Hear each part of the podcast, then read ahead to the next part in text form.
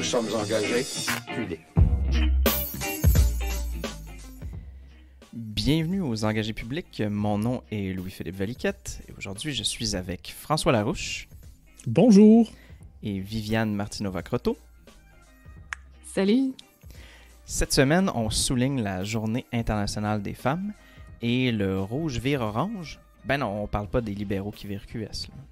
Franchement. Oh.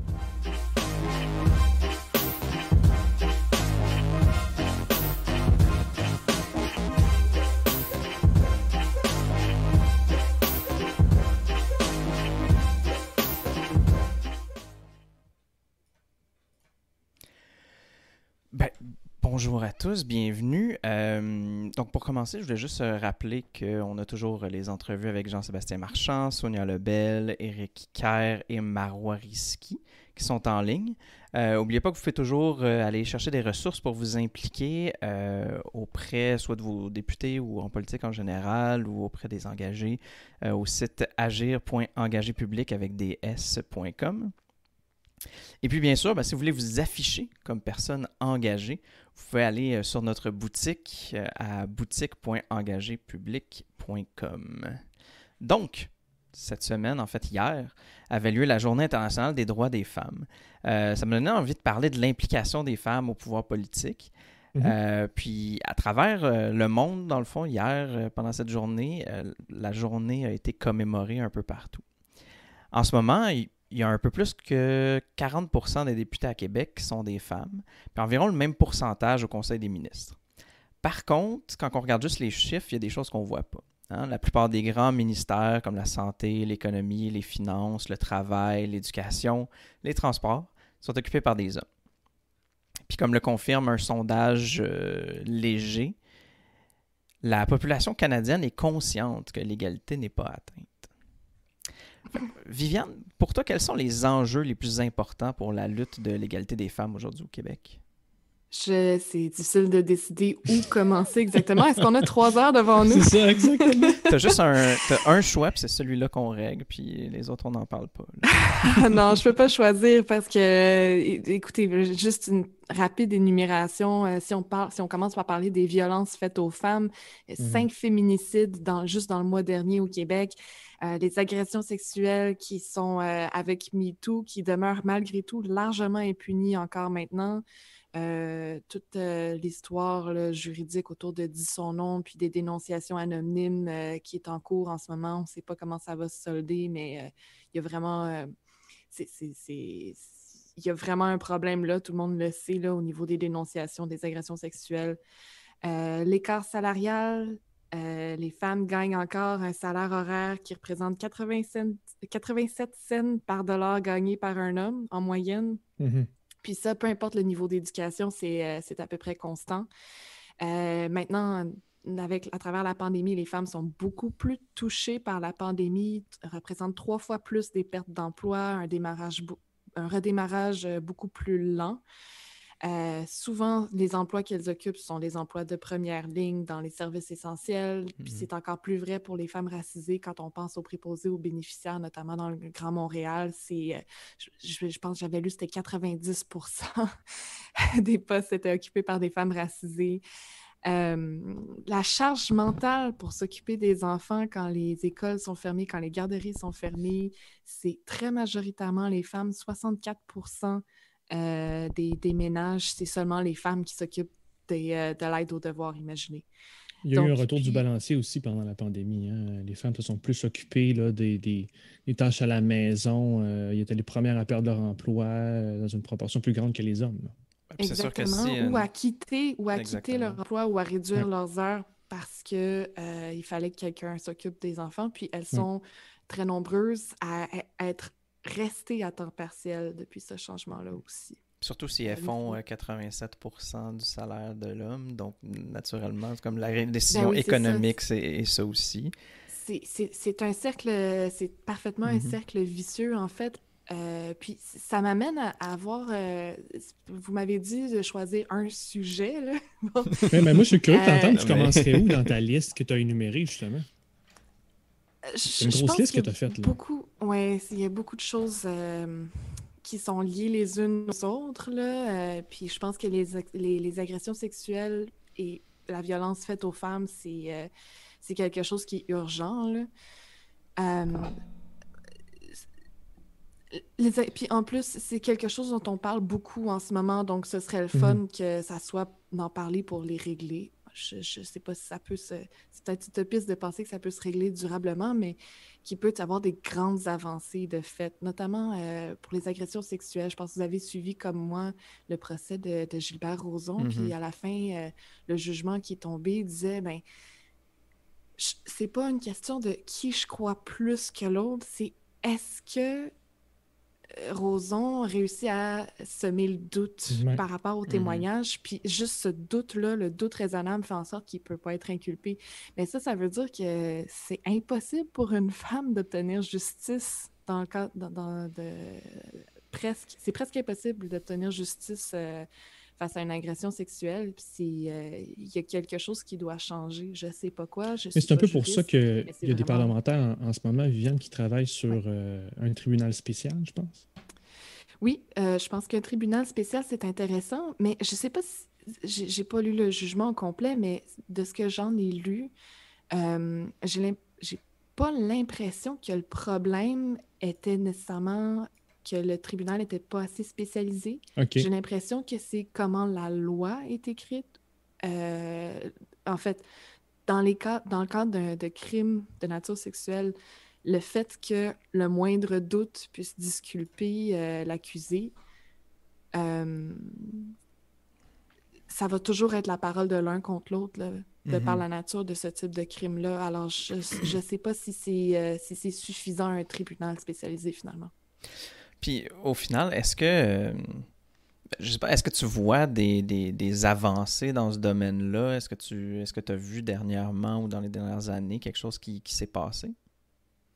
Mais euh, je l'ai mentionné rapidement, je, le, je vais peut-être détailler un petit peu là-dessus ce qui se passe avec euh, la page Facebook Dis son nom, euh, où des, dans le fond, des femmes principalement, mais pas seulement, euh, ont, nommé leurs agresseurs à des administratrices et maintenant ces administratrices sont poursuivies en justice euh, pour, euh, pour diffamation mm-hmm. et puis pour pas avoir...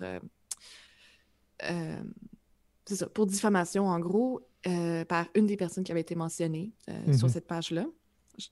Et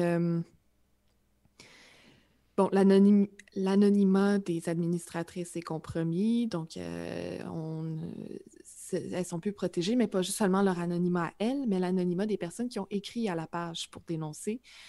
Et là, c'est assez terrible parce que ces femmes-là ne pouvaient pas obtenir justice de façon, disons, traditionnelle. Mm-hmm. Et là, elles se sont comme faites justice d'une façon qui est euh, vraiment pas optimale, mais là, elle, s'embourbe dans quelque chose qui est juste encore pire. Puis il y avait finalement aucune, aucune porte de sortie, aucune façon d'être, euh, d'obtenir réparation pour ces femmes-là. C'est ça que je trouve vraiment terrible. Euh, puis j'ai un peu peur, honnêtement, de ce que ça va donner, euh, cette poursuite-là, pour, pour ces, pour ces personnes-là. Là. Je, je, trouve que c'est, c'est vraiment une situation problématique sur toute la ligne. C'est sûr que la question de, justice là-dedans, puis de comme en tant que concept, qu'est-ce qu'on qu'est-ce qu'on dit quand on parle de ben comment est-ce que je peux euh, comment est-ce qu'on peut me rendre justice à travers ça? Puis, comme, est-ce que mm. d'écrire un nom sur une liste, ça, ça dépend beaucoup de, de c'est quoi la, la définition individuelle. Ben, c'est ça, parce qu'il y a une façon en tant que société qu'on a décidé, ben, la justice, ça veut dire mm-hmm. ça, mais en même temps, comme chacun peut avoir aussi son interprétation de qu'est-ce qui va rendre justice selon moi. Tu sais. Puis... Oui, puis peut-être qu'une piste de solution, mais là je m'avance dans quelque chose encore que je, connais trop peu, mais c'est d'avoir davantage euh, une justice axée sur euh, justement la réparation que sur euh, la punition. Mm-hmm. Euh, mais peut-être que j'ai complètement tort là-dessus, puis que la, punition est, aussi nécessaire, ne serait-ce que pour euh, l'effet dissuasif. Euh, mais euh, effectivement, c'est pas c'est pas rendre, c'est pas se rendre justice là, d'écrire un nom sur une liste Facebook. Là. mais ça doit, ça doit leur faire du bien. Ça doit être un ouais. J'allais utiliser le mot exutoire, mal choisi, mais ça doit. Parce qu'il y a un, y a un besoin s'ils sont rendus là. C'est, c'est un besoin, exactement. C'est exactement ça. C'est, c'est un. C'est un ça, ça, explose de partout. Donc là, ça a explosé dans cette voie-là. Mm-hmm. Et euh, qui manifestement n'est euh, pas non plus euh, une solution. Euh, donc, euh, j'espère que ça, c'est quelque chose qui va qui va, euh, qui va changer. Mhm.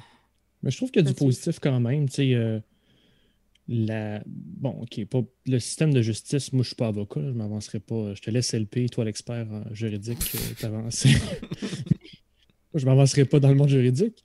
Mais clairement, le système de, de, justice a besoin d'être réformé sur plusieurs dossiers. Mm. Mais au moins la culture change, je pense. Tu me diras si je me trompe, Viviane. Là. Je pense euh, aussi, oui, effectivement. En tant que gars qui a vu la. Moi, je me souviens d'une époque, là, je bifurque un peu, là, mais je vais revenir. Je me, me souviens d'une époque quand j'étais jeune où se faire traiter de tapette, c'était de shit, là. C'était la fin du monde, là. Fait... Puis aujourd'hui, bon, je pense qu'on est dans une culture un peu moins toxique que ça et euh, à mmh, dominance masculine. fait que je pense qu'au niveau des gars, la relation avec les filles, ça s'est amélioré. Fait que ça, c'est positif, je trouve, là, que on a avancé. Puis c'est tough, hein, parce que tu sais, on, on chiale beaucoup dans les médias. On est beaucoup dans, une culture médiatique du clic où il faut absolument avoir les titres peut-être qui alimentent le plus de clics. Puis ça crée peut-être des tensions sociales, mais force est d'admettre qu'à un moment donné, depuis 20-30 ans, à force d'en parler, puis à force d'avoir ces dénonciations-là, ben, ça change le comportement des hommes puis de bien du monde, je pense. Oui, puis tu as raison de, le mentionner, François, puis ça, ça répond, la question de Louis-Philippe, qu'est-ce qui s'est amélioré? Je, suis entièrement d'accord. Je pense que juste euh, les deux, trois dernières années, il y a une grosse différence. Euh, avant, une personne, euh, une bonne personne, là, foncièrement, là, euh, pouvait trouver que ces comportements-là étaient tout à fait normaux. Puis maintenant, mm-hmm. ben, une bonne personne sait c'est quoi le consentement, puis va trouver ça, euh, va, va, y penser deux à deux fois avant de avant de, de, de, passer outre.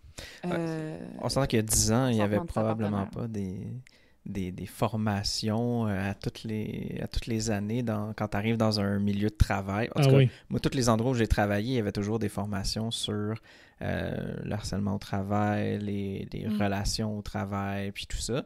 Puis, c'est pas vraiment quelque chose que, j'aurais vu arriver d'une telle manière il y a, il y a 10 ans, ou comme dans mes premiers emplois, c'était pas vraiment un concept nécessairement. Et surtout quand tu as des boss qui peut-être ont pas les meilleures pratiques de relations. Tu sais, les boss, là, ouais, tu claque. Puis, tu sais, euh, ça aide pas mm. non plus. Là. Ouais, mais... club. Ouais, exactement. Puis, puis non, seulement, tu sais, juste ça, mais voir. Euh, tu sais, j'ai été dans des situations où est-ce que tu avais un gars qui jasait avec une fille, puis de facto, ça voulait dire qu'elle allait coucher ensemble quasiment, tu sais. Ça, c'est comme une espèce de mentalité mm. qui peut pas exister, là, tu sais. C'est, mm-hmm, mm-hmm. Puis je pense que le fait que qu'il y ait ces, j'appelle ça des formations, mais c'est de la sensibilisation aussi sans mhm. arrêt, que, que ça change les mentalités. c'est sûr que c'est jamais du jour au lendemain, mais il y a quand même, euh, parce qu'il y a quand même un, petit bout de chemin de fait, puis qu'il faut pas, euh, faut pas, faut pas arrêter où est-ce qu'on en est. Une affaire aussi qui a l'air vraiment intense. Je sais pas, Viviane, si tu veux te, te dévoiler là-dessus, c'est les commentaires sur les médias sociaux que les filles reçoivent. Mm quand tu parles à plusieurs filles, tes amis, les collègues, les messages d'hommes de plusieurs tranches d'âge que vous recevez mm-hmm. ont l'air un peu fucked up. Mm-hmm. Ah oui, c'est beaucoup dans les réseaux militants. Là, euh, vous, devez, euh, vous devez en avoir entendu parler aussi. Là. Moi aussi, les, les, les femmes, on, s'en parle. Puis euh, c'est assez. c'est quasiment c'est un désavantage, en fait, pour vrai, là, même candidate dans une circonscription random pour un pays, euh, pour un pays, pour un parti qui qui, qui sera pas élu, je veux dire, tu vas, tu, tu, vas avoir des. Ouais, c'est ça. Tu vas avoir des, euh, des, des, des, messages euh, assez. Puis, puis quand tu Là, je parle de, de, de mon expérience, mais quand tu es candidate là, dans une circonscription, puis là, tu, tu veux ajouter tu as des, plein de demandes d'amitié un peu bizarres, puis là, tu veux ajouter tout le monde, accepter tout le monde parce que t'es candidate, tu sais, c'est peut-être Mhm. un électeur, mais là, tu te retrouves avec du monde assez bizarre, merci, sur ton Facebook. Euh, je suis pas sûre que, que les autres candidats dans la course euh, avaient le même genre de demande. là. Puis, Il y a une autre euh, affaire, moi, je voulais euh, vous lancer. Là. Euh, Viviane, tantôt, tu parlais de- du salaire, puis euh, des conditions de travail. Puis, il y a- je ne nommerai pas l'entreprise, mais une affaire aussi que j'ai remarqué qui m'a un peu traumatisé, c'est la, la crédibilité qu'on donne aux femmes, des fois. Euh, Mhm. J'ai une expérience où, euh, et ce n'est pas le Parti québécois pour ceux qui, qui me connaissent, juste le dire tout de suite. parce hein. que, tu sais, plus dans le balado, les gens savent ma couleur politique, mais euh, j'ai déjà travaillé dans une entreprise où, quand je donnais un commentaire, c'était plus accepté que quand une de mes collègues donnait le même petit commentaire. Et ça, ça m'a toujours un petit peu flabbergasté parce que ça, ça montrait, pour moi, ce que je- j'en retirais, c'était ça montrait l'importance que les gens accordaient à l'apparence sur la compétence ou d'écouter vraiment le fond. Parce que, tu sais, c'est pas parce que tu es bien habillé, que tu es une jolie fille, que je vais donner un cas extrême comme tu as une petite voix, euh, que tu es toute menue, que ce que tu dis, c'est pas bon euh, à- dans ton entreprise. Puis ça m'a toujours un peu traumatisé, ça. Mhm. J- J'ai toujours entendu que les femmes sont jugées sur leur... comme faut qu'ils se prouvent pour, pour, euh, pour paraître, tandis que les hommes sont jugés sur leur potentiel. Fait que tu sais, si, ah Hmm. ben, ce gars-là, il a l'air euh, il a l'air à son affaire, donc ah, il mérite, euh, je sais pas, son augmentation de salaire puis tout, mais la femme doit comme le prouver dans des actions, puis c'est tout le temps après le fait, fait que c'est tout le temps euh, en, en, en étant. Puis, puis les femmes en sont conscientes. hein. Il y a des études qui Mhm. démontrent que euh, alors que les hommes vont appliquer sur, euh, pour, pour des postes quand ils n'ont qu'environ 60 des, des exigences, mais les femmes Tellement. attendre d'avoir 100% des exigences pour appliquer sur ces Puis postes. encore, tu es généreuse. Des fois, je pense. Que Mais capable c'est de- c'est- c'est ce que les, c'est ce que les- oui, c'est ça, mais c'est ce que les, les, euh, les études euh, signalaient. Puis effectivement, on accorde beaucoup. C'est difficile, il faut faire un travail conscient pour passer par-dessus ça, mais on accorde beaucoup d'importance à la confiance qu'une personne semble avoir en elle-même. Puis tu- tu- François, tu- les situations euh, dont tu parlais, je l'ai vécu aussi. Il n'y a rien qui me frustrait plus que de faire un commentaire qui passe complètement dans le beurre et qui, qui- un autre gars, un peu plus tard dans la discussion, va faire exactement le même, commentaire. Puis tout le monde trouve que c'est l'idée du siècle. Puis, et, et ça m'est arrivé et, et ça, me, ça, ça- ça me fâche. Et moi, j'ai tendance à, à le mentionner, mais c'est ça que j'ai dit, tu sais, je me laisse pas. Euh, puis les gens, là, euh, euh, non, c'était pas. Ah, c'était-tu ça? Tu sais, cette réaction-là de, de, en plus, revenir par-dessus que. Ah, mais c'est pas ça que t'as- dit? Non, mais ah, c'est bizarre. Mais là, pourquoi? Tu sais, c'est pas important, là, la paternité de, de qui qui a dit quoi. là. L'important, c'est que l'idée soit bonne. Puis que ce soit paternel et moi, pas maternel. oui, c'est ça, exactement. C'est ça, exact. Mais je suis devenue très revendicatrice euh, à cause de ça. De... Non, non, c'était mon idée. Là. Mhm. je- J'espère juste que ça va changer avec les générations montantes. C'est pas que les vieilles générations ont de la misère, mais tu sais, en tout cas, j'espère qu'avec plus de sensibilisation Ben, et une si on nouvelle génération de féministes, ça va. Je, pense que c'est quand même intéressant à la lumière de comme ce qu'on vient de parler de ah ben tu sais les, les les hommes ont moins besoin de se prouver puis ils vont aller chercher des postes qui sont peut-être pas complètement qualifiés puis tout. Puis tu sais quand tu penses à la, la- les, les positions en politique comment est-ce que ça se reflète ces phénomènes là sais est-ce que c'est pour ça qu'on a des des plein d'hommes qui sont les gros mini ben, sont- les gros ministères les gros ministres les- quand tu dis les gros ministères, c'est ceux qui ont des gros budgets. ben, exactement c'est ça C'est- Donc, Puis, tu sais, ça fait pas que c'est eux qui gèrent la, ma- la machine, là, finalement. là. C'est important de. Effectivement. Ouais, puis, puis tous ces ministères-là aussi ont comme une. Tu sais, on, on leur attache comme des, des, des qualités masculines, là, aussi, là, ou Mm. comme. euh, tu sais, c'est- c'est. tu sais, Quand tu parles de Ben, ah, l'économie, ben là, c'est une affaire de. C'est une affaire de banquier, d'hommes, puis tout ça. Mhm, Euh, Les mhm. finances, même chose. Le transport, ben, tu sais, c'est comme. on va construire des routes, fait que c'est une affaire de gars. Puis l'éducation, c'est comme ambigu un peu, là. Fait qu'on a peut-être Ouais, le droit ça. des fois d'avoir des femmes, là, mais... euh, La santé puis l'éducation, c'est massivement des femmes qui Ça, occupent oui. les postes qui relèvent de ces ministères-là. Et pourtant, Hmm. c'est ras- assez rarement des femmes qui sont, euh, qui sont ministres. Alors, euh, c'est assez... euh, là, je- Jean-François Roberge, par exemple, euh, qui est euh, très critiqué, là, euh, c'est pas un bon premier ministre de l'Éducation. En tout cas, ça, ça aurait peut-être fait du bien d'avoir une femme à, cet endroit-là, considérant que des enseignantes, il y en a beaucoup, beaucoup plus que des enseignants. là. Mais tu sais, tu as beaucoup de. Tu beaucoup de, de, de facteurs. Mais quand tu es une femme, c'est plus difficile d'aller en politique. Euh, si, tu t'es, si tu veux avoir une jeune famille, tu as, l'effet biologique, mais après ça, tu veux t'impliquer. Euh, tu as, comme tu dis, l'espèce de, de penchant négatif que les femmes ont de la misère à. Il y a toujours une espèce de syndrome de l'imposteur qui est là. Euh, on, on part avec deux, trois prises. L'apparence, on va se faire juger, tous les commentaires, les gens qu'il faut que tu accueilles. Tu pars Mhm. avec plusieurs prises là, Mhm. contre toi. Là, alors que puis c'est la norme. Tu, tu te bats contre la norme. Ça fait combien de. Ça fait quoi? Des centaines d'années, 200 ans qu'il y a de la démocratie occidentale aux States, là, qui est comme la première. Ça fait des centaines d'années que c'est à peu près juste des hommes. Là. Mhm. Et qu'il n'y a toujours pas eu de, de femmes présidentes aux États-Unis. là. Ça sent bien. Euh, Attends, Non, mais ça, m'amène à- euh, par, par rapport à, à la famille, parce que c'est souvent ça euh, qu'on qu'on a intuitivement comme obstacle pour, euh, les- pour que les femmes fassent euh, des carrières en politique ou euh, des, des grandes carrières prestigieuses euh, dans le privé. Euh, je- je- je- ça, me- ça me donnait envie, moi, ce sujet-là, de parler de quelque chose de plus personnel. là. Euh, Mhm. moi, je suis devenue mère euh, il y a presque neuf mois maintenant.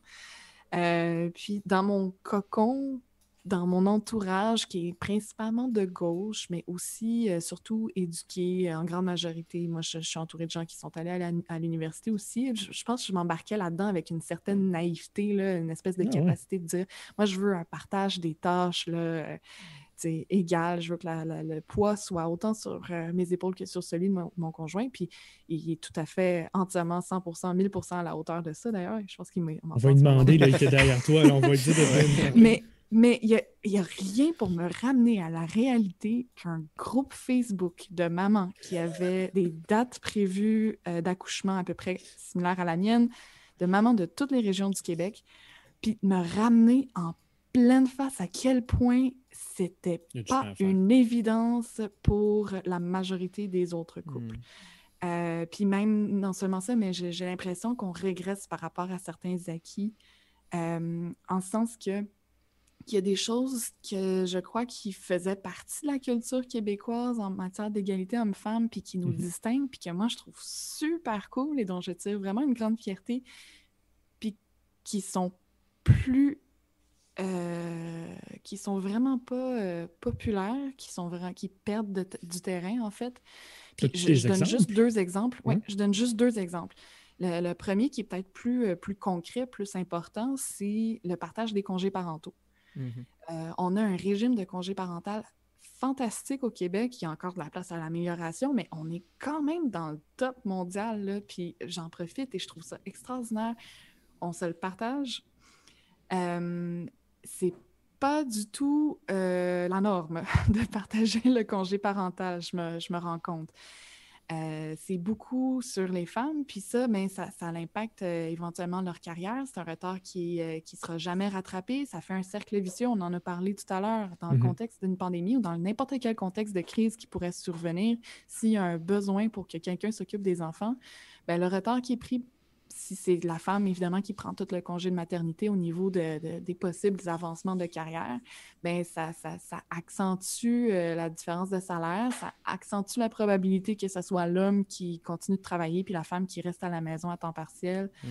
euh, ou à temps plein. Et, euh, et on on s'en sort pas de ça. Moi, ce que je trouve extraordinaire du congé parental partageable, c'est que quand, quand une entreprise embauche quelqu'un, que ce soit un homme ou, un- ou- ou une femme, là, il va pas se dire Oh non, je l'apprendrai pas elle, elle est en âge, peut-être qu'elle va vouloir des enfants, je vais la former puis elle va partir en congé pa- euh, parental. il peut se dire la même chose pour un jeune homme. On part un peu plus sur des. Non, mais je veux dire, Ah on oui, part un peu plus sur des Oui. bases égales. Puis je trouve ça tellement bon comme, euh, comme, comme idée. Puis, puis ça rend, ça fait en sorte que les pères sont tellement plus proches de leurs enfants aussi. Puis moi, dès l'hôpital, je, je sentais là, que c'était. Puis mon conjoint était d'accord avec moi, c'était tout sur, sur la mère. tu sais. On regarde la mère en premier quand on pose des questions. Euh, c'est comme. C'est la mère qui est responsable de l'enfant dès sa naissance euh, dans notre culture. Puis, puis je trouve ça un peu dommage. Puis mon autre exemple que je voulais donner, et après ça, euh, si, si vous voulez, on peut D'ailleurs, c'est super intéressant. passer à un nouveau Ouais. sujet. Mais le double nom de famille, là, Mm. euh, qui est, qui Juste est permis double? depuis. c'est- plus abstrait? Oui, juste double. Ouais, parce que ça va s'accumuler. C'est- plus abstrait comme sujet. C'est peut-être moins. euh, ça a peut-être moins un. euh, on voit peut-être moins l'impact concret que ça peut avoir, mais le fait que euh, depuis 1981 au Québec, on puisse donner euh, un ou deux noms de famille ou trois, mais la, la norme, ça a été pas mal longtemps deux, là. Euh, ça fait en sorte qu'on n'efface pas l'héritage des femmes dans, dans l'histoire, dans, dans Mhm. les arbres généalogiques. Puis l'impact de transmettre le nom de famille seulement de l'homme, puis euh, ça, fait en sorte qu'on efface la présence des femmes dans, nos histoires, dans nos gènes, dans nos arbres généalogiques. On ne sait pas c'est quoi la part des femmes euh, parmi mes ancêtres. Puis euh, ça a perdu beaucoup de pop- popularité, ça. Puis j'écoutais un excellent, pour les gens qui aiment écouter des balados quand vous aurez écouté tous ceux des engagés publics.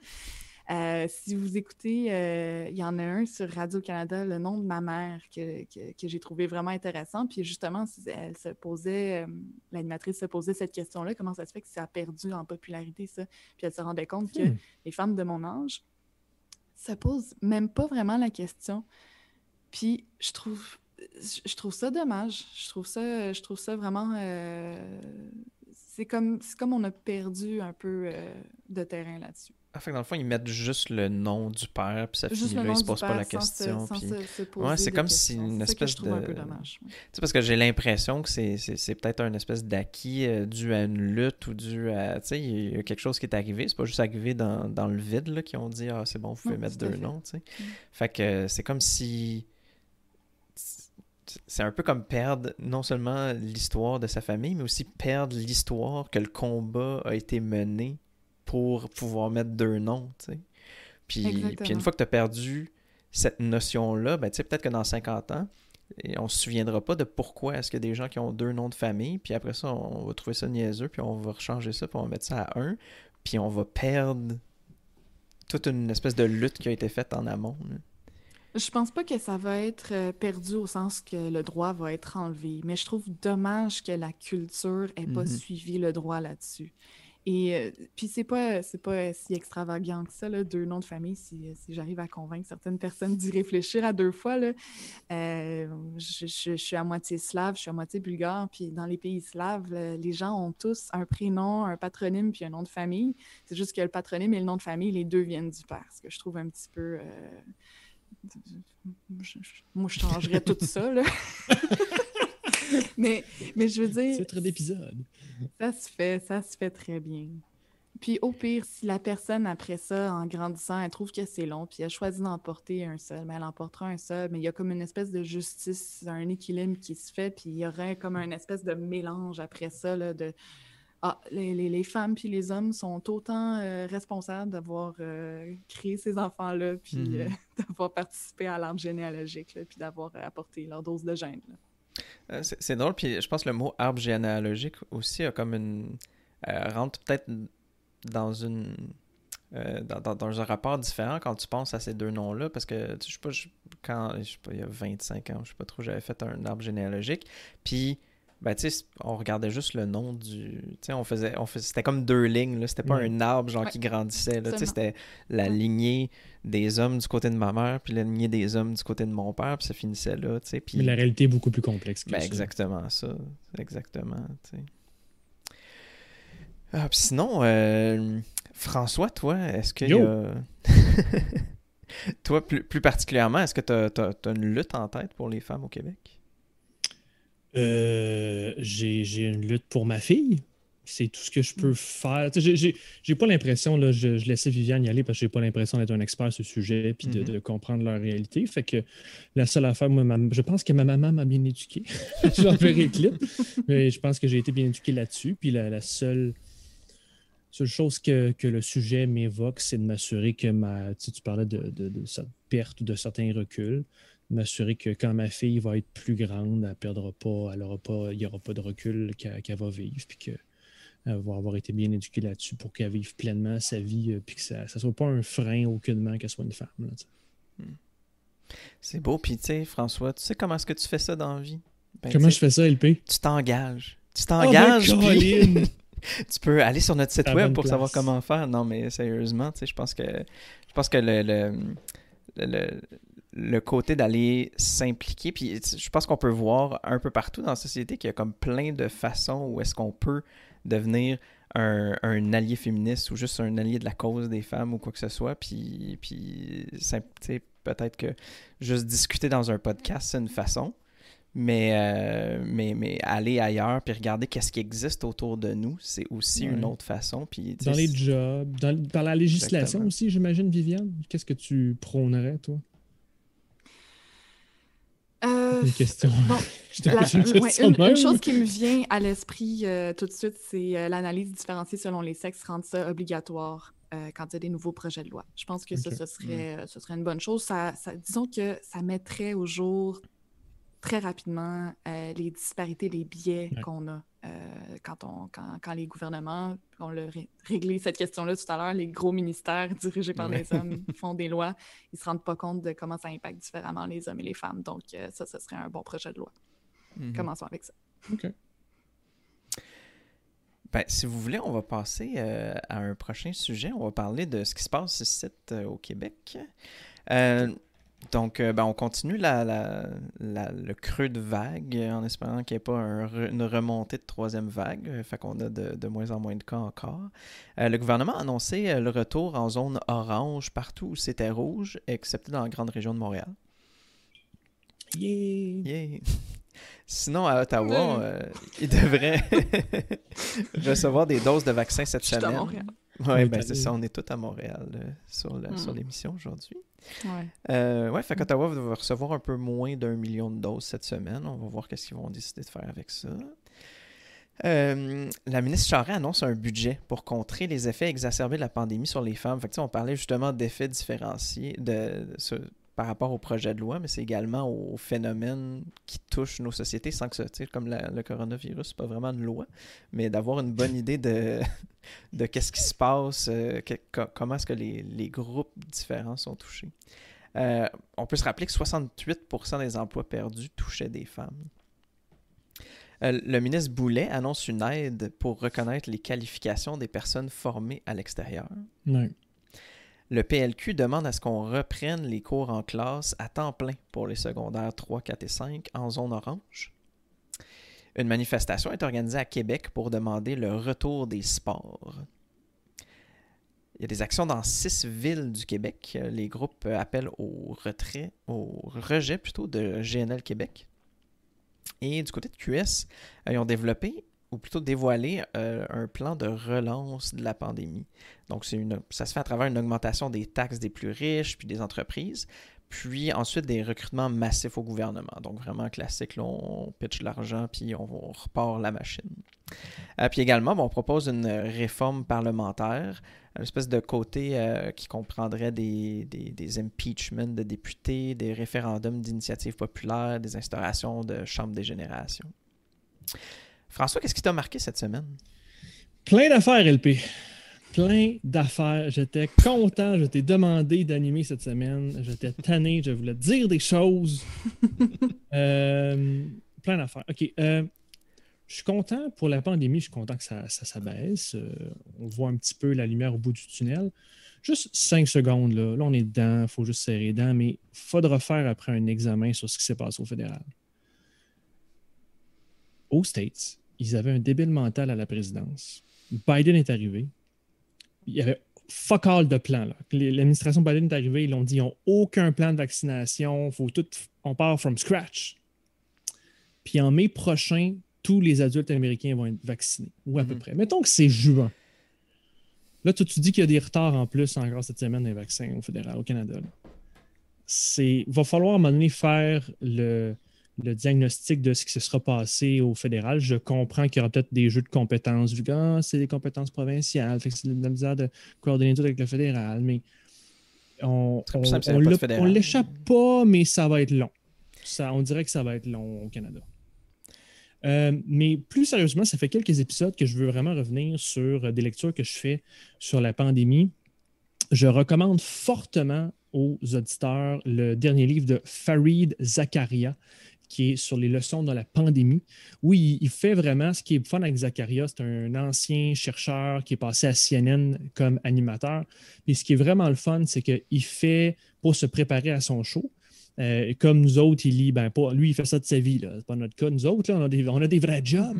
Mais lui, il se prépare à son show. Ses journées sont remplies à faire des lectures, se préparer pour son show.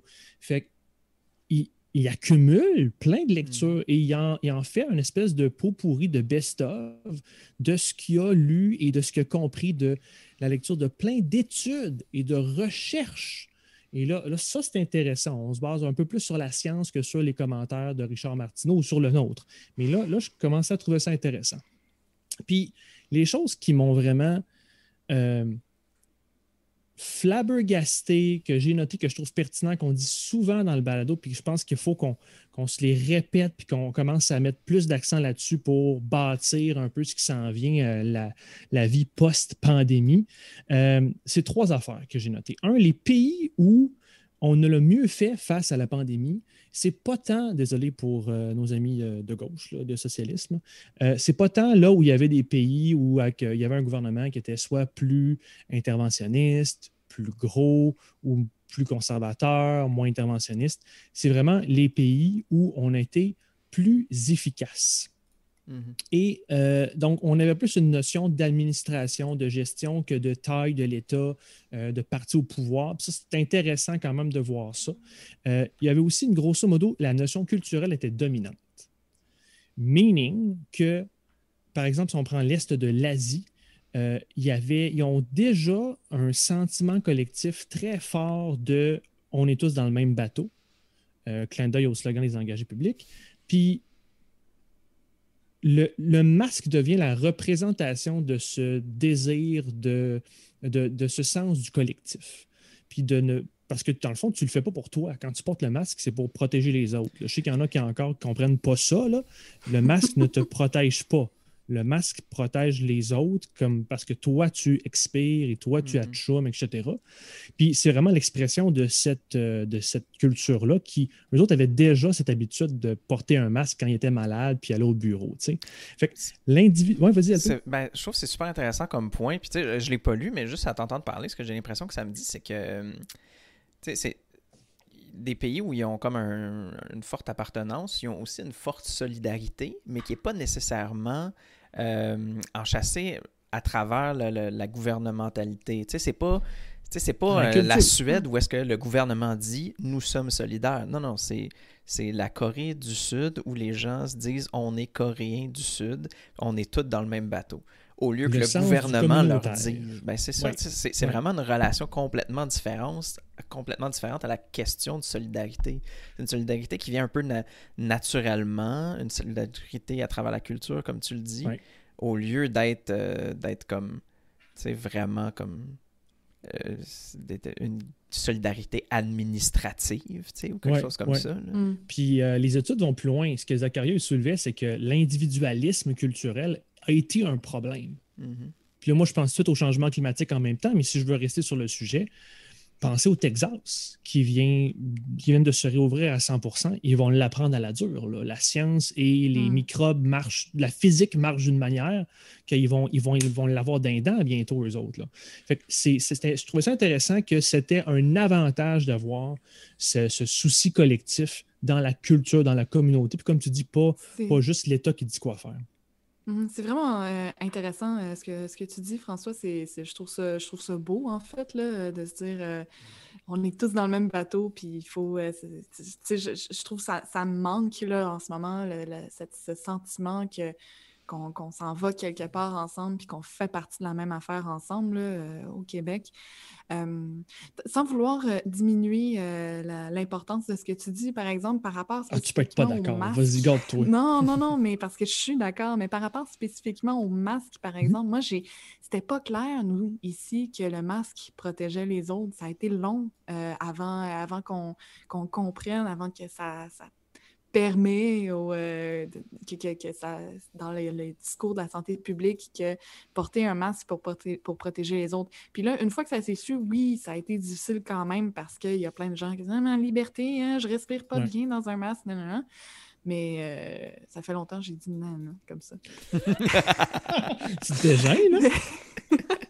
Mais bref, euh, je sais pas si on avait su ça dès le début, si on avait euh, bien appliqué ça, parce que je pense que dans les ces, pays-là de l'Est de l'Asie savaient ça. Euh, c'était pas la première pandémie qui, les frappait plus durement. Nous autres, on, est arrivés, euh, on, ne savait rien. Puis on aurait dû comprendre ça de, leur exemple. vous rappelez-vous, au début, c'était c'était pas. C'était fucké là, de porter, un, de porter un ah. masque. Au début, c'était comme on n'était pas habitué. Là. Puis là, à cette heure, c'est comme naturel. Là, ça a changé. Ah, c'était comme les. Carrément, euh, ah non, moi, je, cette personne porte un masque. Euh, moi, je le sais que ça sert à rien. Ouais. je, regardais de haut. Là. Puis même, c'est comme les employeurs, puis les. Euh, tu sais, la STM a envoyé des masques, puis tout ça, mais comme. Ils ont envoyé des masques, là, pas, pas comme en mars, là. Tu sais, ils ont envoyé des masques un moment donné, là. Je veux c'était pas. Euh, tu sais, autant qu'à certaines places, c'est un automatisme. Ici, les gens ont juste pas de masque dans vie. Puis puis quand, les masques sont arrivés, ils sont arrivés comme relativement tard. Fait que c'est déjà. Euh, puis je pense que tout le monde dit qu'avec la, avec la pandémie avec laquelle on vit, ben, les masques vont devenir quelque chose qui, que tout le monde possède. Mais, mais c'est quand même quelque chose à voir. Est-ce que, est que ça va suffire, cette pandémie-là, pour nous amener à cette réalisation-là, à, à, la reconnaissance qu'il faut protéger notre prochain?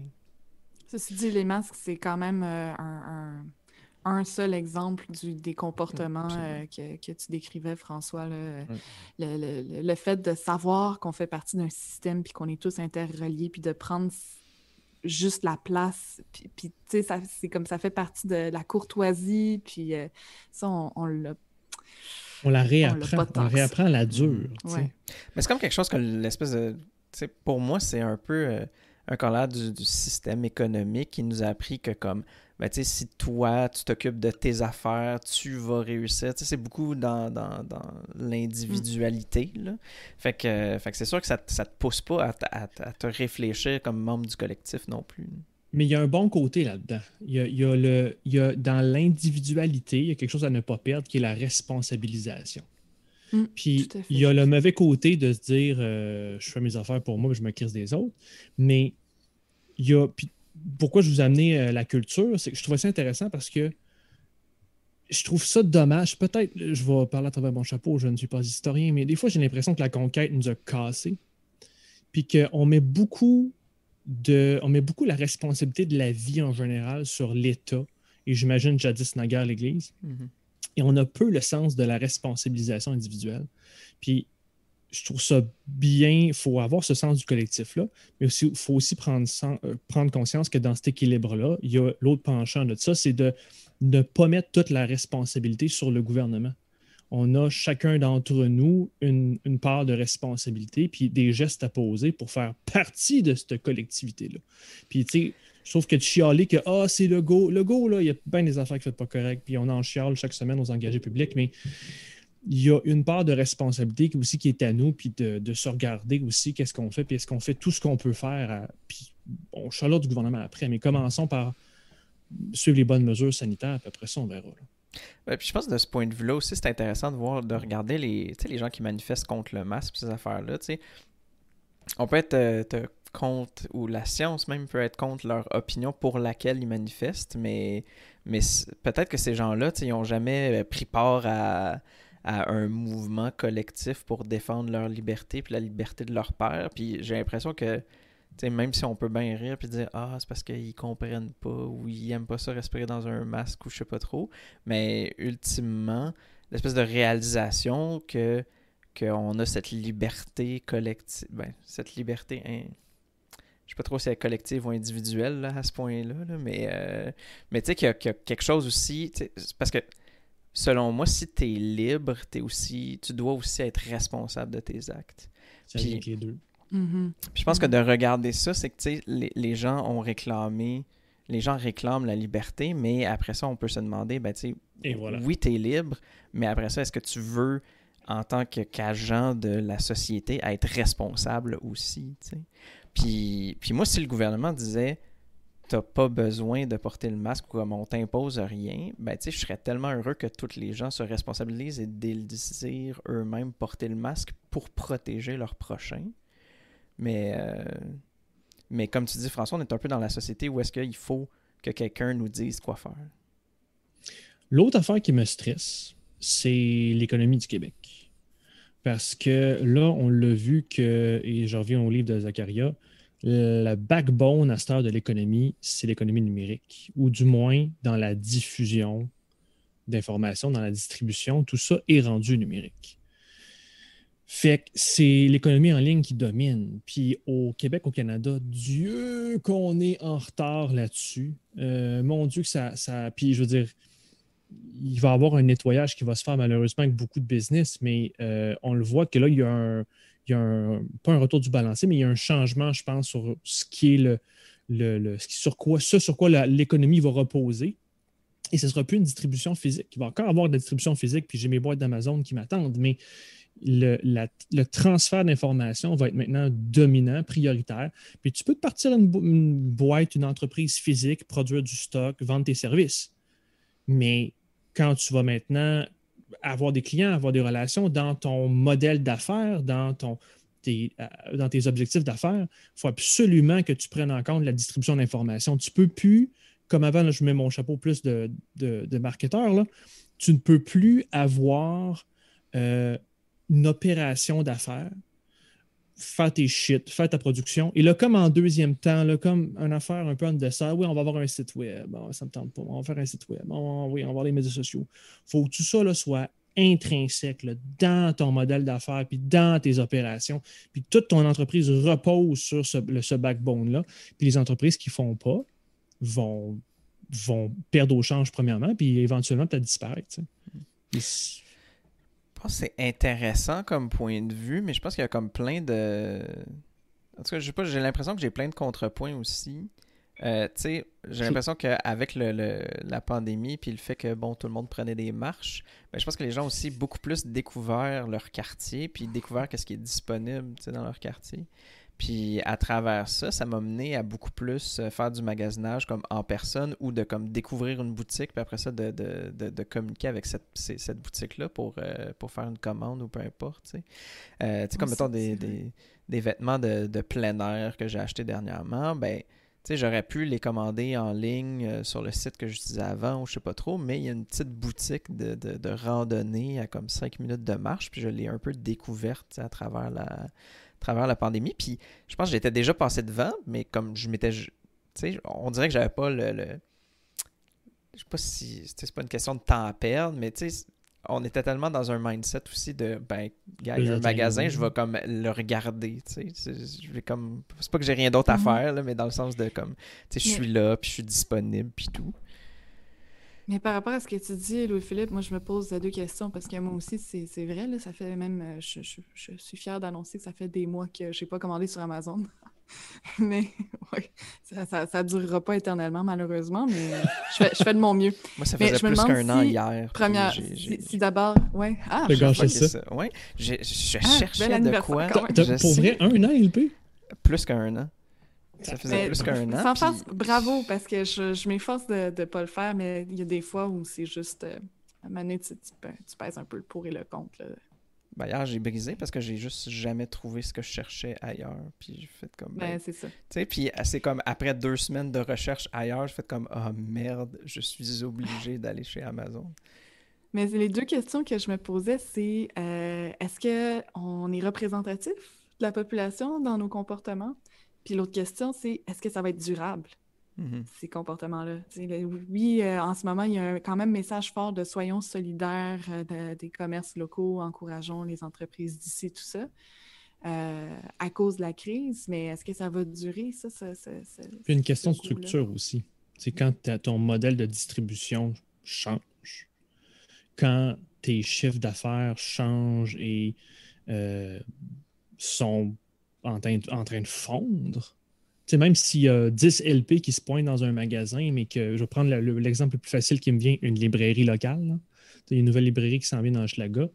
Ben, euh, c'est pas le premier réflexe de bien du monde. Puis euh, la facilité va gagner. Puis on, on est, premièrement, on est tous en train de consommer dans le sens général sur nos médias sociaux, sur nos appareils. Donc, euh, toute, toute, euh, inter- interaction avec les consommateurs passe par le numérique. Donc, on fait de la pub, on est visible.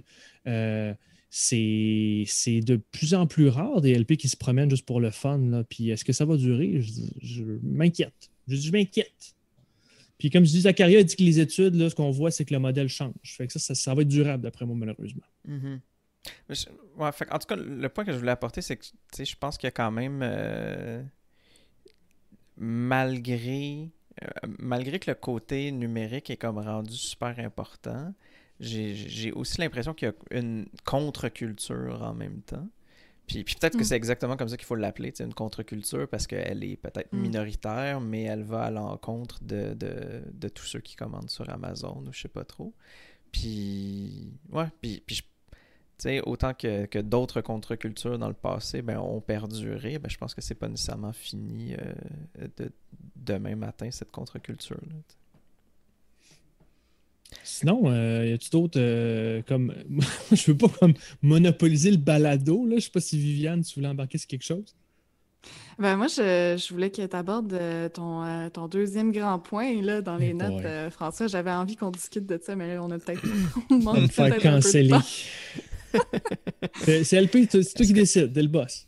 Ben, si tu veux, je veux dire, si tu veux absolument en parler, François, tu sais, je sais que tu t'en, t'en- t'en as écrit dans tes notes, fait que j'imagine que c'est un sujet qui tient extrêmement à cœur. Ouais. que- Avant que j'embarque sur euh, les satanés woke, fait que euh, juste dire que QS, je suis quand même intéressé par les propositions de QS cette semaine. Je trouve ça intéressant, l'idée d'impeachment. Ouais, chambre c'est des générations, Mhm. je suis pas sûr. là, J'irais plus sur, sur une chambre de région avec une satanée république du Québec, mais ça, c'est un autre débat, je pense.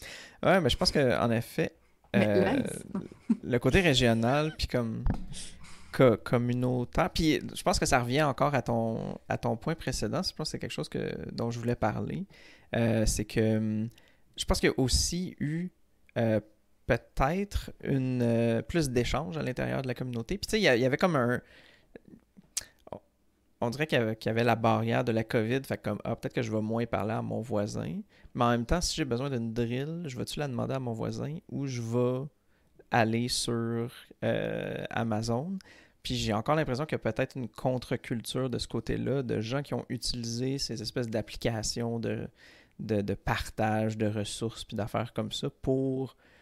Vu que les gens ont passé beaucoup plus de temps à la maison, ben peut-être que Mhm. finalement j'en veux une drill puis je vais peut-être pas l'acheter, je vais peut-être juste l'emprunter pour mon projet de la semaine, puis ça finit là.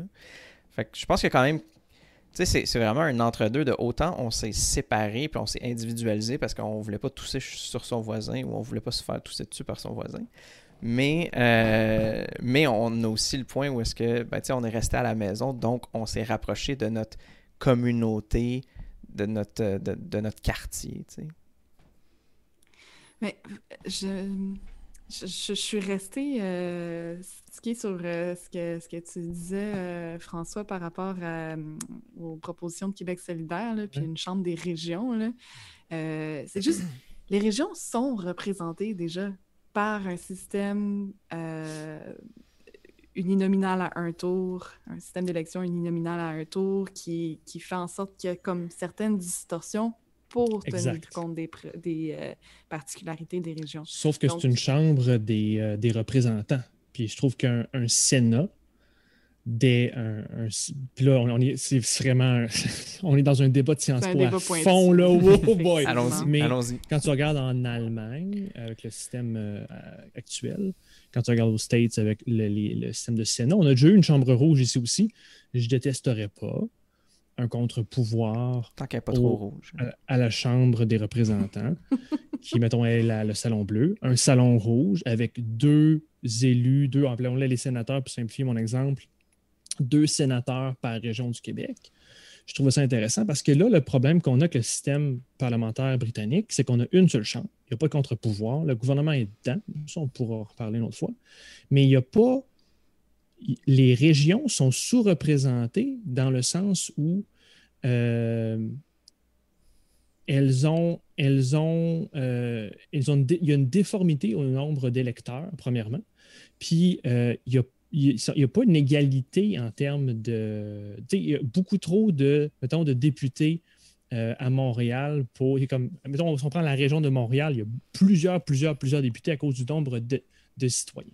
Ça pourrait être équivalent ou avoir des bons ballons ou avoir une bonne, un bon équilibre ou créer des bons débats et faire des, des projets de loi qui sont plus représentatifs des volontés populaires que d'avoir deux chambres où tu as quelque chose qui est beaucoup plus qui vient du nombre et quelque chose qui vient plus de euh, ta géographie puis ta représentativité géographique. Donc, la, la réalité, moi, la réalité là, de la division Montréal-Québec me stresse bien gros aussi. Puis je pense que d'avoir une chambre comme ça, ça nous permettrait de euh, ramener un petit peu des fois de réalité des régions dans certains partis et de créer des ponts en région avec les réalités de Montréal. Parce que c'est euh, une dichotomie là, qui, qui, je trouve, de plus en plus importante. Même c'est euh, préoccupante. Z- Zacharias en parlait dans son livre. Il disait, lui, il allait très loin. il disait que la division ruraux-urbain est devenue plus importante en termes politiques là, que la division, mettons, raciale ou d'âge. Parce que, regardez la dernière élection au Québec, regardez la dernière élection aux States, les modes de vie sont tellement différents. On n'a plus de débat ou de, je vais le dire autrement, on n'a plus de processus de négociation de ces intérêts divergents-là dans le système actuel. Puis ce- ce processus de négociation-là, on pourrait l'avoir en ayant une représentation plus équilibrée des régions, mais il y a peut-être d'autres systèmes. Mais je trouve ça intéressant, mais euh, je trouve que. Puis là, je, je suis perdue dans ce, ce débat ultra technique, je m'excuse. mais je trouve que euh, ça, il faudrait que ça s'accompagne alors d'une plus grande représentation, d'une plus juste représentation euh, dans, euh, dans le Parlement, dans- à l'Assemblée nationale, en contrepartie de, de, si De toutes les diversités en général, régions, là. Une plus grande représentation euh, de. Mais dans le fond, il faut, faut changer le mode de scrutin en réalité. Oui, oui. Si, si on change le mode de scrutin, tu pourras plus me convaincre avec l'idée Mais pourquoi tu penses qu'on mais- est souvent puis moi, on veut tout changer, on veut tout mettre à terre et repartir d'abord. là. Non, mais c'est correct, inquiétez-vous un pas, là. pays à part sur une page blanche. Si vous votez pour la CAQ à la prochaine élection, ils vont changer le mode de scrutin. Là. C'est ça qu'a dit Sonia Labelle à nos Hmm. enfants. On va voir si c'est vrai. Mais, si on euh, vote pour la CAQ aux prochaines, euh, comme dans le fond, s'ils gagnent un deuxième mandat, ils vont changer le mode de scrutin, c'est ça Ben que... oui. Non, c'est Ben supposé oui. être déjà fait. Ça va Eh être historique, elle disait. ça- Non, non, non, non. ça le Faites leur pas. confiance. C'est le projet de loi, euh, ça, Non, ça non, va elle être a dit sur nos ondes que ça allait être fait avant Mm. la prochaine élection. On va voir. Eh, je sais pas si tu avais fini sur ce sujet-là, Viviane, euh, sur euh, ce que François Oui, disait. oui, oui. Ouais. Parce que j'ai quand même deux, deux points, euh, ben, je sais pas, pour ré- réagir à ton, ton point sur le Sénat. Moi, ça, moi sérieusement, ça m'intéresse full d'avoir un Sénat, mais au lieu d'être du monde élu, moi, ce serait des gens qui sont tirés au sort. Parce que, Mais c'est dans la proposition de QS. bon, ben, tu vois, aïe, aïe, j'avais même pas vu ça. Comme dans le. Là, t'as été Genre comme le jury duty. Hey, parce que sérieusement, là, il y a beaucoup de députés là, que ils sont pas meilleurs que monsieur ou plus qualifiés que monsieur, madame, tout le monde pour comme prendre des décisions sur où s'en va la société. Puis là, après ça, je dis pas que n'importe qui devrait décider de quel est le plan dans les plus grands détails de dépenses du gouvernement. Parce que, anyways, c'est ni les ministres ni les députés qui font ça. Eux, ils reçoivent un plan des gens qui sont les experts, puis ils prennent des décisions là-dessus. Fait que, sais, au final, les, les gens qui se font élire, c'est leur. Tu sais, je pense que leur qualité première ou leur. leur euh, tu sais, dans leur CV, ce qu'ils devraient mettre en haut, c'est capacité à être élu et, et non pas capacité à comme diriger une nation ou quoi que ce Mhm. soit. Là. En tout cas, Tout à fait juste. c'est comme mon point sur, la, sur le Sénat, puis Je, c'est je comme suis ça je d'accord avec le Je suis totalement. Je désaccord, je veux pas qu'on fasse ce balado de 8 heures, mais totalement désaccord. On se fera un balado spécial sur euh, le tirage au sort. La Joe Rogan qui dure 4 heures. Mais te laisse y aller, LP. J'ai euh, encore d'autres points, mais on peut closer ça là. si vous voulez avoir une vie ou. Euh, mais sinon, la- sur la question des, de représentation des régions, euh, ce que peut-être qu'on pense moins quand on, quand on regarde ah, des chiffres, là, le nombre de députés, puis tout, c'est aussi la représentation du pouvoir économique.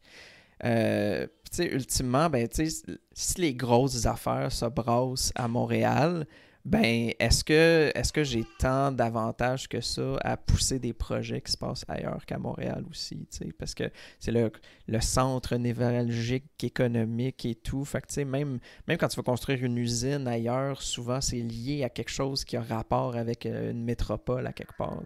Fait que... fait que je pense qu'il faut quand même médiatiser la question du pouvoir politique à travers la question du pouvoir économique. Puis, plus ce que je suis en train de dire, c'est pas, euh, vu qu'il y a du pouvoir économique euh, plus à Montréal, ben ça prend plus de pouvoir politique à Montréal. C'est plutôt le contraire, tu sais, c'est que c'est qu'il faut prendre conscience qu'il y a un gros pouvoir économique à Montréal, puis que ça, ça a une- un effet de distorsion même sur le pouvoir politique. Vous, vous, vous, vous- quand même, euh, tout ce que vous dites sur euh, les divisions euh, métropole, centre urbain, milieux ruraux, euh, c'est aussi, c'est tout lié aussi avec euh, les divisions entre les générations, puis les divisions raciales. Donc, euh, c'est comme tout, tout interrelié, là. Alors, je- je- bon, est-ce que c'est les régions qu'il faut mieux représenter, les, Ouais, les générations le, aussi? Je pense que c'est important. Il y a des gros clivages entre les, générations depuis un, depuis un bon nombre d'années maintenant, euh, je pense au Québec. Là, puis ça aussi, là, je pense qu'il y a un lieu de médiation dont on a besoin. Mhm. Même chose pour les divisions euh, raciales. Ben, en parlant justement de ça, François, je te, je te passerai le Ah, y flambeau aller? pour... euh, ouais, on va y aller, puis... Parce que ça fait plusieurs épisodes où j'anime, puis j'entends des gens s'exprimer, puis je- j'embarque. Mais tu sais, c'est moins notre job de. de- puis on, faut- puis là, là, on va déborder à soi, mais on veut quand même pas non plus euh, parler jusqu'à la fin, fin des temps. Donc, je- des fois, on, on en parle moins, mais j'ai beaucoup de malaise avec tout le débat woke, euh, Black Lives Matter, racisme systémique. J'ai beaucoup de malaise avec le débat public. Puis c'est, je voulais quand même, je tenais à, partager ça parce que c'est pas quelque chose que j'ai entendu beaucoup dans le, euh, justement, là, dans, le débat public. J'ai un malaise des deux côtés où je sens, j'entends des, là, suivez-moi, j'entends des extrêmes s'échanger entre eux. Puis ça, ça me crée un malaise d'abord. J'entends des extrêmes où j'ai de la misère avec un côté plus nationaliste, plus identitaire qui est constamment en train d'essayer de se défendre et que sa réponse, Mhm. c'est pas de juste dire oui, il y a du racisme, mais essayons de le régler. T- C'est plutôt dans une position de victime où on se défend. Puis j'ai de la misère avec l'autre extrême où on essaie de juste faire dire un mot, puis de faire gotcha, au lieu de dire voici les problèmes et voici comment on pourrait régler le racisme. Puis j'imagine que on- je vais boucler la boucle, ça revient aux médias, ça revient aux clics ou whatever, ça revient à la division sociale, mais pourquoi on ne parlerait pas plus de l'importance d'aider les autres, l'importance de trouver ce qu'on a en commun, euh, l'importance d'aller au-delà de nos différences, concrètement, qu'est-ce qu'on peut faire pour aider euh, les immigrants, les communautés culturelles, euh, les, les personnes de la communauté afro-américaine, etc. Ça, je l'entends moins, puis ça, ça me désole, tu sais, puis c'est c'est un peu... L'important, au moins, on sait que ce débat-là n'est pas parfait, mais ce débat-là fonctionne. Et je reviens avec le féminisme. Puis il y avait, euh, il y avait une étude il y a quelques, quelques semaines qui disait qu'il y avait moins, une étude quantitative qui regardait les chiffres, il y a moins de meurtres et d'arrestations d'Afro-Américains en ce moment aux States depuis le mouvement Black Lives Matter. Fait que Mm. Quantitativement, on regardera le qualitatif pour voir qu'est-ce qui explique ça, mais les chiffres sont à la baisse, contrairement aux années précédentes. Fait c'est déjà bon de voir qu'en parler, un peu comme on parlait tantôt des agressions sexuelles, en parler, avoir ce débat-là public, ça semble avoir un effet positif sur nos mœurs, sur nos coutumes. Mais je, reviens à mon point, j'ai un malaise avec le débat public où on parle plus de... moi, j'entends des extrêmes, j'entends des positions qui, sont, qui veulent avoir raison, qui veulent pas gagner. Il faut que tu dises le mot systémique, il faut que tu, tu tu découvres qu'on n'est pas aux States ici, puis que tu n'as pas raison, puis euh, euh, au Québec, on n'est pas raciste, alors que le débat devrait être plus qu'est-ce qu'on fait. Tout le monde s'entend qu'il y a- il y a des problèmes en général. qu'est-ce qu'on devrait faire pour améliorer la situation? Quelles sont les demandes des communautés culturelles qui vivent ça? Puis, euh, de l'autre côté, qu'est-ce qu'on peut faire législativement? Pour améliorer leur vie ou dans leur quotidien pour améliorer leur vie? Fait que, je ne sais pas ce que vous en pensez. Moi, je n'ai pas beaucoup entendu parler de ça. Euh, je, trouve ça intéressant. Je pense que ce que tu dis, ça pourrait rejoindre tout le monde. Euh, moi, je pense, je vois beaucoup dans le débat public euh, tu dis euh, de. Comment tu as dit ça? Enfin, moi, je, vois beaucoup de chercher des clics, chercher la validation des clics. Des... Ah, oui, Des, susciter des clics. Mhm. chercher la validation sociale aussi. puis effectivement, je, pense que le débat gagnerait à avoir davantage de construction, là, de, de constructif. Mais ça, fait partie de tout ce qui est un petit peu euh, tordu avec, euh, avec la situation que les médias vivent et puis euh, les, réseaux sociaux et puis tout ça. Je pense que c'est un débat qui exemplifie bien les problèmes qu'on a à ce niveau-là. Mhm. Tu sais, la démocratie, c'est messy. La démocratie, c'est tough. C'est normal qu'on a des débats qui sont tannants, qui sont éreintants, qui sont fatigants, mais il faut qu'on canalise ça vers des portes de sortie faut qu'on canalise ça vers de l'action concrète, puis ça ne sera pas parfaitement fait et ajusté. Mais si on ne fait pas ça, on fait quoi à part se pointer les uns les autres et se dire qu'on a raison? Ça... Ben, je pense qu'il faut aussi Il y a, des actions concrètes quand même qui sont prises. Il y, en, a, il y en a certaines. Il y a des initiatives euh, locales. Euh, il y a euh, la nomination d'une... Ah, j'oublie le titre. Euh, par la ville de Montréal. Oui, oui. Euh, commissaire. Euh, commissaire Sur le racisme systémique, I guess? Sur le racisme systémique, je pense. je pense que les auditeurs vont savoir titre exact, à quelle référence. Donc, il y, a des nominations qui se font, il y a des communautés, il y a du travail qui se fait quand même sous la surface des débats des mauvais débats qu'on a, il y a quand même effectivement des choses qui se passent. Comme tu as dit, François, le fait d'en parler, ça fait quand même un peu bouger les choses. Mm-hmm. Des fois, beaucoup. Je pense que le. Tu sais, on utilise beaucoup le mot débat, mais, mais j'ai l'impression aussi que des fois, ce, ce, n'est pas un débat, puis c'est peut-être ça le problème, parce que pour moi, quand tu rentres dans un débat, c'est que tu acceptes d'être convaincu et d'essayer de convaincre mm. l'autre. Mais si tu n'acceptes pas que à, un certain point, l'autre puisse te convaincre, pour moi, ça peut pas s'appeler un débat. C'est comme si, euh, si je, sais, je veux dire, si tu fais du porte-à-porte pour un parti, puis que tu vas rencontrer un indécis ou c'est pas trop, puis que tu y parles de ton parti, ben, tu sais, ce que tu essaies de faire, c'est de le convaincre, puis cette personne-là peut te répondre avec des contre-arguments, puis éventuellement, ben, peut-être que, que, cette personne-là va finir par voter pour toi, tu sais. Ouais, c'est ça. non, mais, mais tu sais, cette personne-là, elle n'est pas comme, comme euh, mindée sur le fait. Désillusionnée. non, mais je parle plus pour la personne qui, qui est indécise. Tu sais, cette personne-là n'est pas dans son mindset d'indécis, puis refuse de changer de position, peu importe qu'est-ce qui se passe. Fait que, fait que je pense qu'il faut accepter que si on, si on en parle comme un débat, ben, il faut le traiter comme un débat aussi. Puis quand on, quand on rentre dans ce débat-là, il ben, faut, faut, faut, accepter qu'on va peut-être se faire convaincre. Je pense que l'important, quand on entre dans ce genre d'échange, c'est la sincérité. Là. Mhm. Euh, on, veut faire quelque chose de mieux. Donc, si tu amènes de vraiment bons arguments, ben, je vais y réfléchir. Puis peut-être que tu ne me feras pas changer de position totalement, mais il va émaner de notre discussion quelque chose de constructif puis de meilleur. Mm. je crois beaucoup à ça. Honnête, euh, intellectuellement honnête. C'est une très belle valeur. Je vais t'en donner, mais je, tu vas m'en donner aussi, puis on va co-construire ensemble quelque chose de, plus grand. Mm. Une notion d'apprentissage là-dedans. C'est pas vrai qu'au Québec, on comprenait pleinement ce sujet-là. Euh, dans l'écoute de, soi et de l'autre, il y a un apprentissage mutuel. Euh, c'est là peut-être que tu peux être convaincu puis faire oh, ouais, finalement, c'est.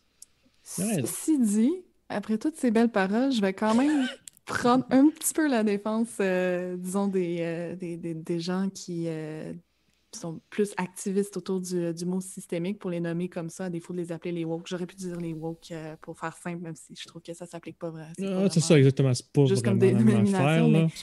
il y a des gens, il y a des gens, ça concerne réellement leur vie là, très, de façon mm-hmm. très concrète, là, puis leurs conditions socio-économiques, puis euh, leurs aspirations, puis euh, les situations de danger dans lesquelles ils se retrouvent. C'est pas mal difficile d'avoir des débats sereins et nobles quand, quand tu es aussi impliqués émotionnellement. Donc, je pense que nous autres, il faut qu'on ait une bonne écoute à ça. Ben, je pense que également de, de, refuser d'utiliser le mot systémique, c'est aussi euh, malhonnête intellectuellement parce que tu ah, c'est pas euh, sais je sais pas de défendre un côté ou, l'autre, tu sais mm-hmm, mm-hmm. de, de ben, c'est ça, de refuser à tout prix le mot pour, pour sa valeur en tant que mot, c'est absolument malhonnête aussi. L'autre interrogation que j'ai, puis justement que je vais vous. Euh, on va closer avec ça, j'imagine. Je euh, présume, oui.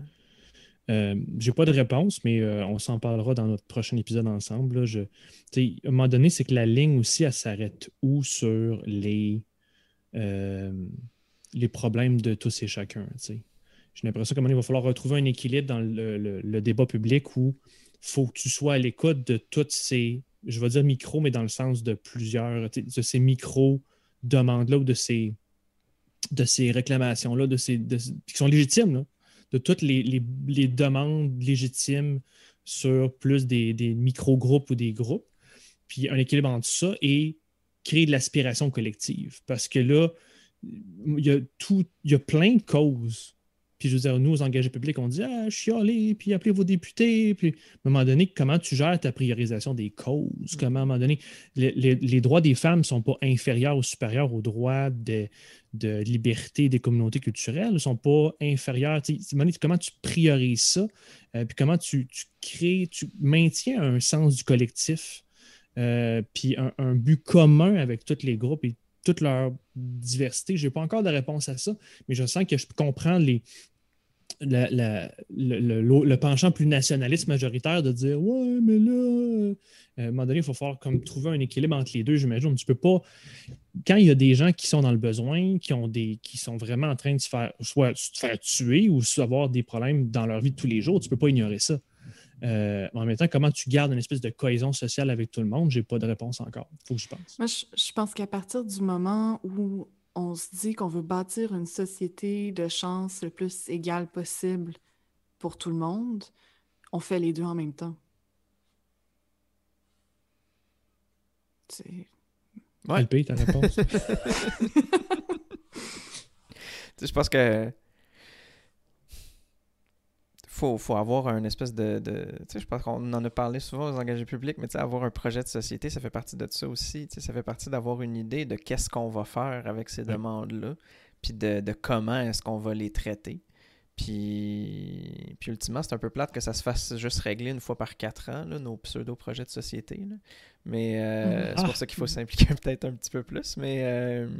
Échanger le système. Échanger le système absolument de A à Z. Avoir un public.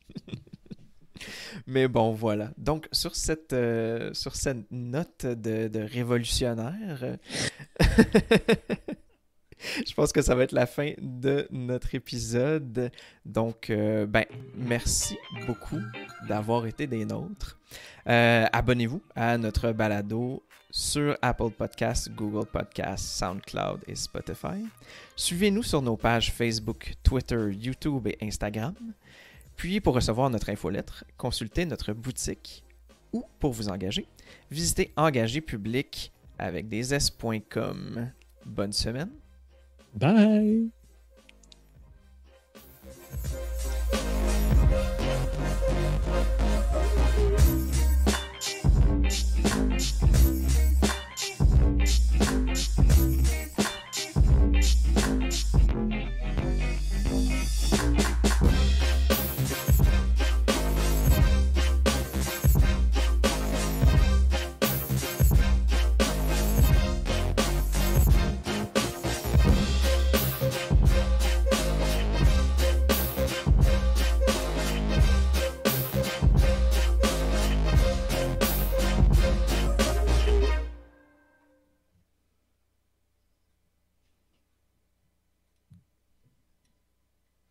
Parler? Hein?